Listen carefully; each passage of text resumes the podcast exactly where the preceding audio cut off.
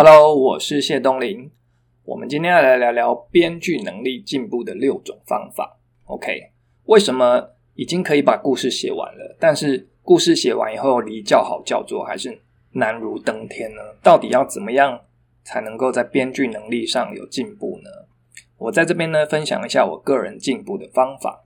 第一个呢是分析读者的意见。你可能觉得很搞笑，读者又不是创作者，他们的意见真的能够帮助创作进步吗？没错，因为读者从往往都不会从那个创作的角度来回馈他们的意见，很多时候呢，那些回复呢，完全是他们自己的主观偏好。所以，所以我才要强调，你要分析，你要懂得判别出呢，哪些读者的意见是有参考价值的，有的呢是情绪性发言。或者有的是就是他个人的癖好，比如说床戏没有舔一下零分，像这种就是他个人的癖好，那这种就可以忽略。但有些读者意见呢就很值得参考，比如说他针对哪个段落感觉很仓促啊，转折不够啊，说服力不够啊，或者是他看不懂，像这种反应呢就可以拿出来比对检讨，为什么他会看不懂，为什么他会觉得没有说服力。这是你刚好可以针对那些看不懂的点来加强的地方。那还有一种读者的意见呢，他是会拿名作来跟你相提并论。比如说，他可能看过《猎人》，看过什么什么《火火影》《海贼王》，各式各样他想到的一些他曾经看过的名作，他就会拿那个来跟你的作品类比。那其实创作者心里听到有的时候是不是滋味啦，就会觉得说好烦哦。你看的那些名作跟我这个什么很多的地方是不一样的，为什么你要拿来类比呢？然后这有点牛头不对马嘴，但是我是建议，就是说也不用急着反驳，因为有些读者呢，他可能真的就是看到你在跟那个作者那个作品之间有某一种相似的关联性，那反正你就趁机去看一下，也不会少一块肉，搞不好你真的就可以找到。你跟那个名作原来有共通的地方，然后在这个部分，对方是怎么样去处理的？其实有不少读者呢，他是专业读者，他看的作品很多很多，所以他的反应呢是有几分道理的，在他的脑中呢也是有一些知识分门别类在归类的。那在我的经验里面呢，我觉得呃适度的迎合读者，其实反倒会帮助我避开一些原本自己。钻牛角尖的认知，比如说我本来设定一定要超级悲惨的悲剧，结果发现其实我也不用下猛药，反而会让整体的平衡更好。像类似这样的例子也是颇有收获。所以读者的意见呢，当然不用照单全收，但是多看看其实是有好处的。那第二点呢是读书，有些创作者新手的创作者不知道为什么会有股傲气。就会觉得说，我的创作一定都是要我自己想出来的，我自己练出来的才屌，因此会拒绝吸收前人的知识。坦白说呢，一开始我也有一点这种倾向啊。不过后来读书之后呢，就会发现我自己想出来的那些熬出来那些东西根本就不屌，在编剧界那个就是尝试而已。那真正有在这个领域钻研的人呢，他们已经累积了千百年来的分析这个学问了。既然这些东西已经是尝试般的存在，那你又何必介意那个是不是你自己想出来的？你又何必浪费你的光阴去达到这些人家已经很努力做过功课，把它变成是尝试的东西？能够借着尝试踏上知识的阶梯，才是更重要的。那读书的部分，以下推荐几本是我自己读过以后，我自己觉得有收获的书。嗯，首先是这两本《千面英雄》，然后跟《作家之路》，这是两本书。那这两本书呢，详解了三幕剧跟英雄旅程的故事架构。那这个故事架构呢，也是好莱坞大部大多数剧本的起点，就是就是用这个架构来写他们的故事。那第二本呢？哎，第三本是先让英雄救猫咪，就是那个猫咪，没错，就是那个猫咪。OK。那这本书呢，影响我很大。有看了这本书以后呢，我对整个编剧的架构这件事情就是大开眼界。那它也是一样以三幕剧为原型，但是它发展出十五个故事里面的节点，就是说这十五个它称为岛屿啦，这十五个任务，就是在这十五个阶段，你要达成某一在编剧上要达成某样的任务，那故事就会有呃起伏，就会有转折，就会好看。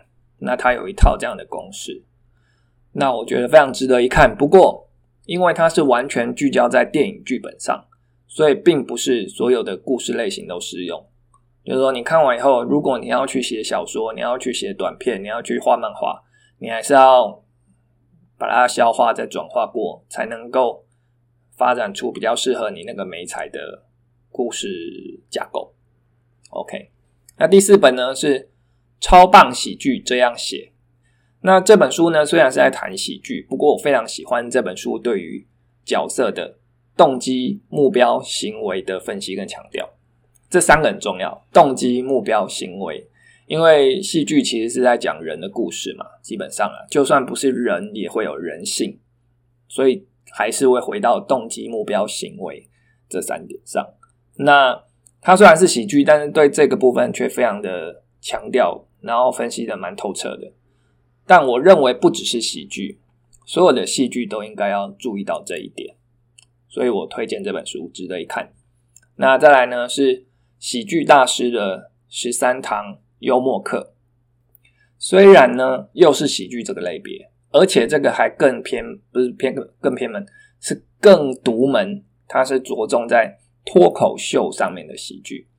但是书里面对于喜剧笑话的结构呢，那个分析，我认为非常值得一看。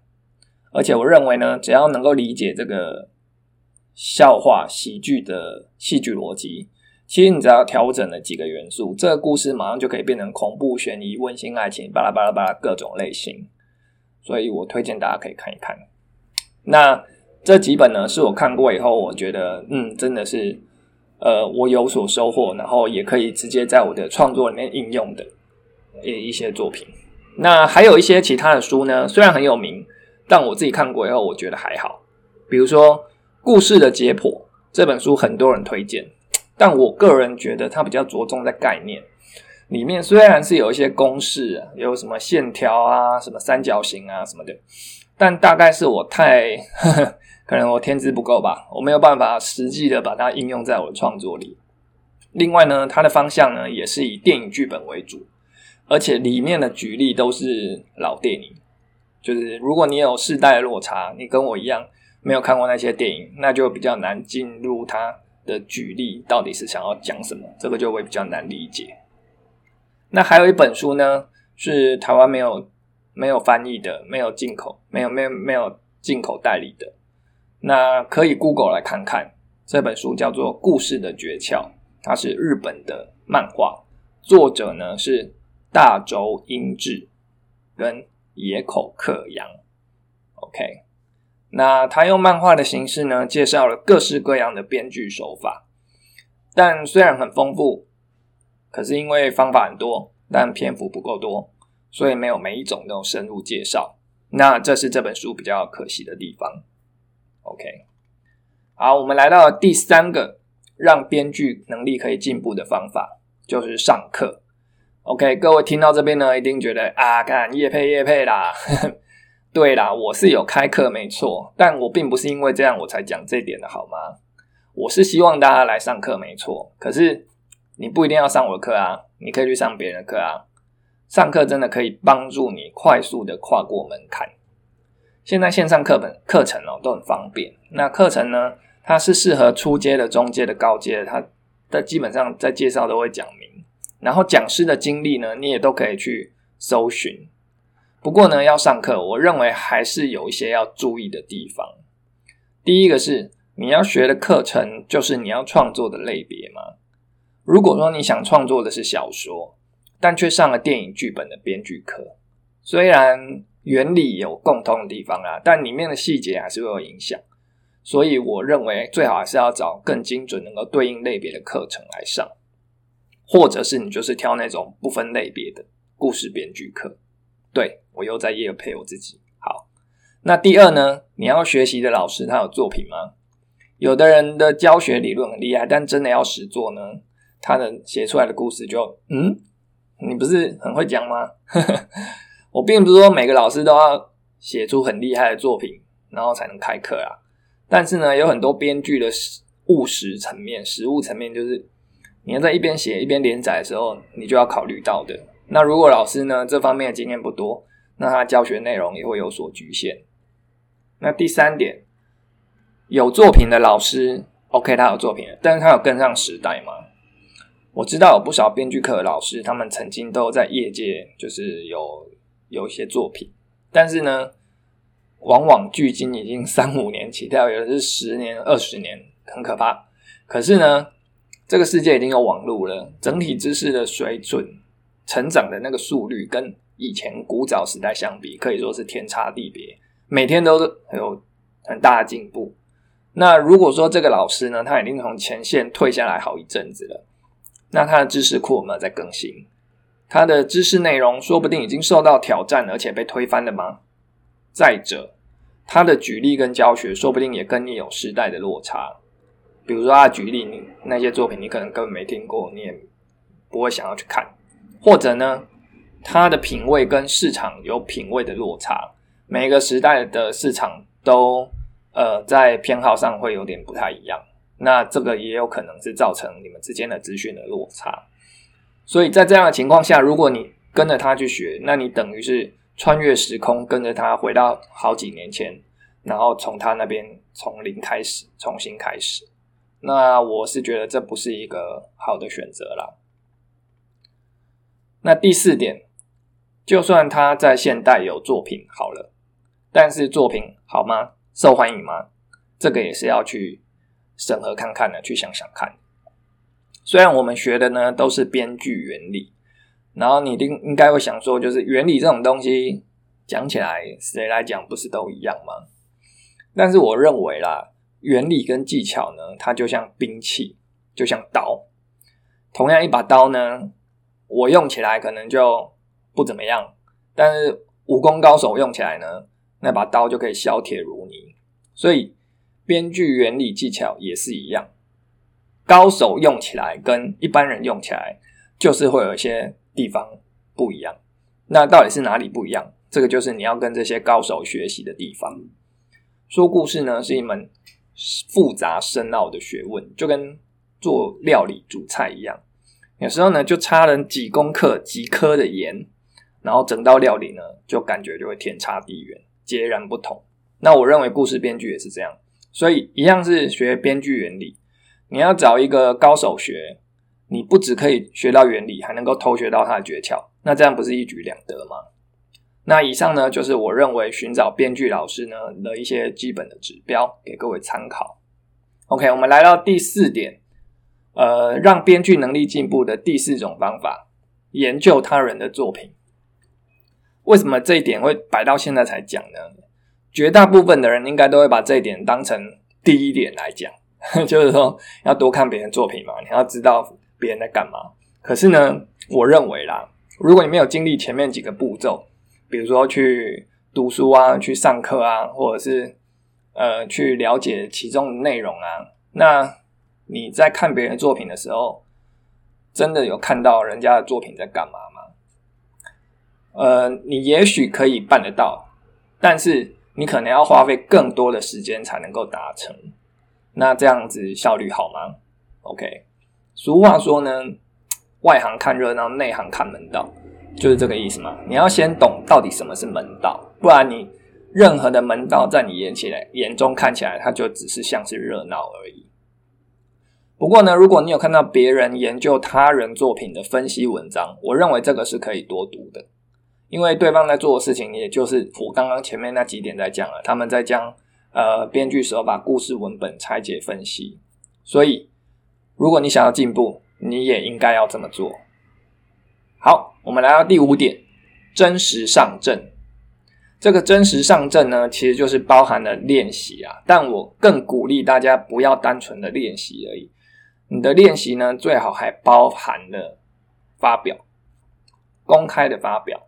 也许你可以不要所有全世界都看得到，也许你可以发表给你比较亲近的朋友一些看，但总之呢，尽量能够发表出来，让人家看到。我觉得这才是有到位的练习。因为呢，你想到会有人看的时候呢，你在写作的时候就会有意识到这个部分，你就会想说，这个故事是要给人看的，而不是你自己在练习的。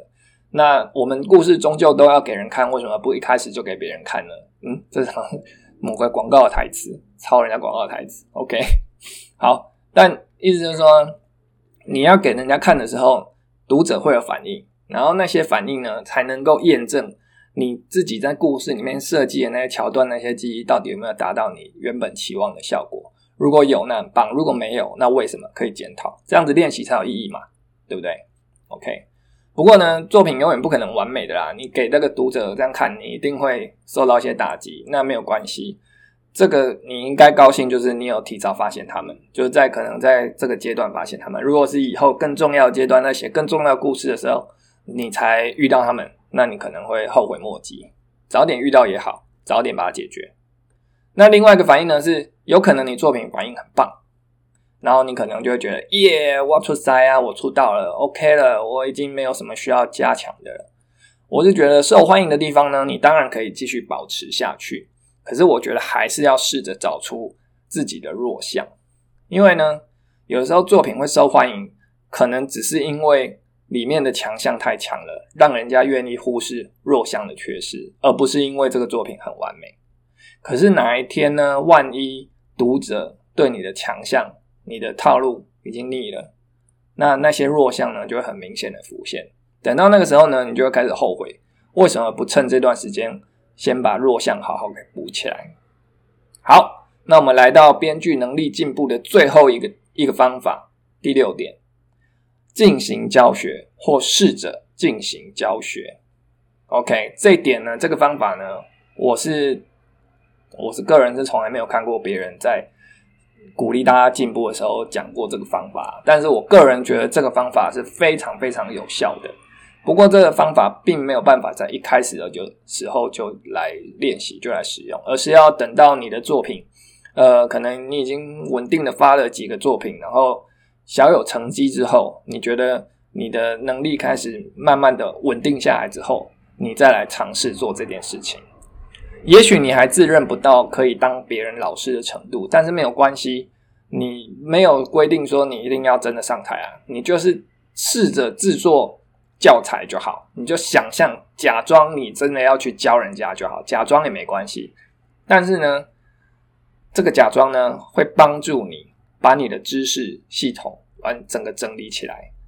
如果你要把你的知识教给别人，那你要透过什么样的方法跟步骤才能够说明呢？以前你可能自己在发想的时候，自己在写故事的时候，会在思考中有一些快速跳过的部分，就是你没有细想的部分。有时候你就是凭直觉，我们就是凭直觉，然后就觉得嗯就是这样比较好啊，然后我们就把它写出来了。那可是如果你要教学的时候，你就没有办法，没有办法用这么简单的方式来带过，因为学生问问题嘛，你一定要给他一个明确的答案啊，不然他没有办法。透过你的答案去理解到他该怎么样改进啊，所以呢，当你去做这个呃，在你自己原本快速跳过那些环节做深刻的醒醒示的时候，然后呢，你就可以找到明确的说法来支持你的论点。这时候呢，你的知识体体系呢就会建立的更清楚明确，然后你自己的功力也会大大提升。你会发现啊，原来你有一些概念是来自别人的，然后你在实战里面呢有一些心得。是你自己的，然后呢，这些心得呢，跟以前看过编剧书教学又有哪里不一样？你就可以更分辨出来哪些东西是你自己真正独有的。那在这个过程中呢，你的功力就会大大提升，因为你已经拉高到更高的层次，在看待故事编剧。那么以上呢，就是我故事编剧进步的方法，分享给各位参考。最后呢，在叶配一下，我有开课。然后 T Place 官网上有很多教学的课程跟文章，欢迎大家来逛逛。那我们下次见，拜拜。